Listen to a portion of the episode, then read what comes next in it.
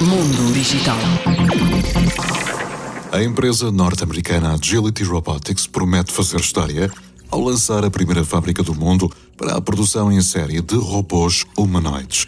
Segundo a TechCrunch, as instalações de 6.500 metros quadrados vão começar a produzir cerca de 10 mil dígitos por ano, um robô que foi projetado para o sector da logística e que pode cumprir diferentes tarefas num armazém.